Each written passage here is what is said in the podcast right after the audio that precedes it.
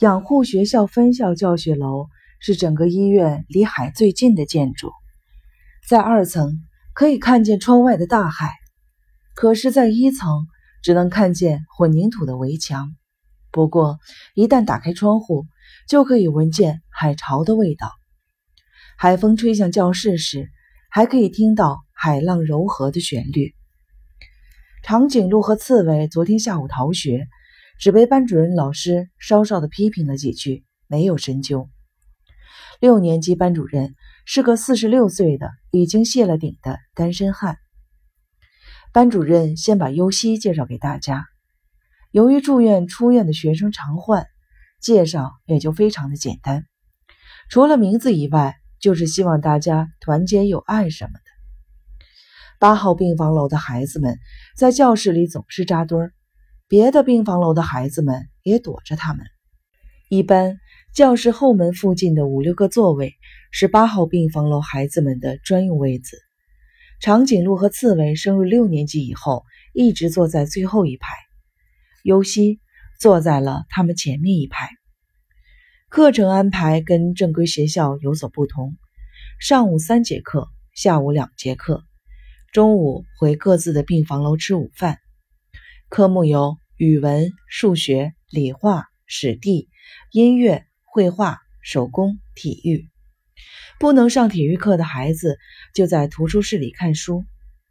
每个病房楼都有一两个到七八个孩子来上课，等着拆石膏的外科病房的孩子出勤率最高，患心脏病、肾病的孩子缺勤最多。上课时举手回答老师问题的大多也是外科的孩子，别的科的孩子虽然坐在教室里听老师讲课的却是寥寥无几。老师呢，只要孩子不太过分。也就睁一只眼闭一只眼，也许是因为在教室里比在病房里自由一些吧。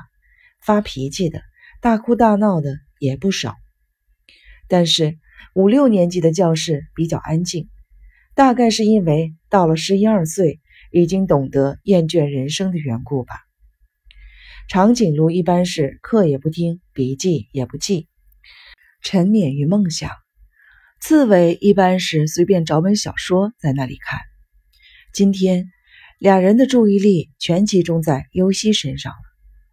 优西跟旁边的女同学合用一本教科书，听得很认真，连那个爱哆嗦腿的女生啪嗒啪嗒的用脚尖敲地板的声音都没有介意。上午的课结束以后，优西跟大家一起回病房楼吃午饭。饭后，他一个人先到了教室。没跟长颈鹿和刺猬打招呼。下午下课后，孩子们在病房里分成了四个小组，先是轮流接受医生的治疗和心理辅导，然后是小组会。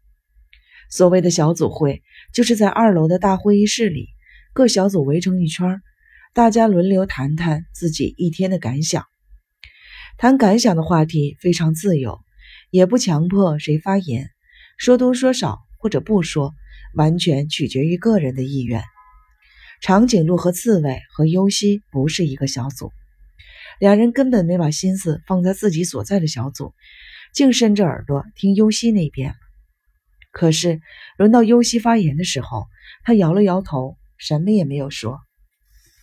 小组会以后是自由活动，因为今天轮到女孩子洗澡，自由活动时间也就成了洗澡的时间了。女孩子洗澡是病房里最乱的时间，自我意识强、羞耻感强的女孩子居多，加上浴室在二楼，免不了撞上男孩子，尖叫声、哭闹声不绝于耳。所以在女孩子们洗澡的时间，浴室内外各有一个护士守候着，防止出事。长颈鹿和刺猬装着若无其事的样子，注意着优西的行动。两人来来回回不知上了多少次的厕所，就在尤西走出浴室的那一瞬间，还真叫他俩给看见了。尤西身上冒着热气，红扑扑的小脸放射着青春的光彩，两人看呆了，心里扑通扑通的跳个不停。晚饭后，俩人来到盥洗室，用洗衣机洗衣服，自己的事情自己做，是八号病房楼的规定。当然，也有不少孩子等着临时出院回家时洗。俩人在家时就自己洗衣服，早就习惯了。现在他们一边洗衣服，一边谈论起优西来。长颈鹿说：“明天是星期六，他是不是要临时出院呢？”刺猬答道：“不会吧，刚住院，怎么也得观察一个礼拜吧。”这么说，周末有机会跟他说话了。如果人少的话，刺猬说：“星期六，八号病房楼有二十个孩子回家，约占全部住院孩子的三分之二。”医院的方针是尽可能让孩子们回家，以便让他们接触家人、接触社会。长颈鹿、刺猬、优西都留下了。上午，留下的孩子在教室补习功课。尤西从老师那里借来了教科书，一课一课地复习着，倒不是多么用功，只是为了消磨时间。在教室里也好，在病房里也好，尤西没看过长颈鹿和刺猬一眼。明明知道他们俩一直盯着自己，尤西却连眼皮都没有抬过。星期天什么事情都没有，尤西除了吃饭一直在病室里待着，电视他也不看。吃完饭立刻回到自己的房间。长颈鹿和刺猬根本找不到机会跟他说话，两人又回到了盥洗室商量起对策来。长颈鹿说：“不硬找个机会说话不行啊。”刺猬无可奈何地说：“他连看都不看咱们一眼，是不是他根本就不记得咱们？”“是啊，在大海里情况特殊，不记得可能性不能说没有。我决定了，跟他打个招呼试试。什么时候合适？怎么说合适呢？不管怎么说，还是周围没人的时候合适。我看从学校回来的时候最合适，那个时候准有机会。”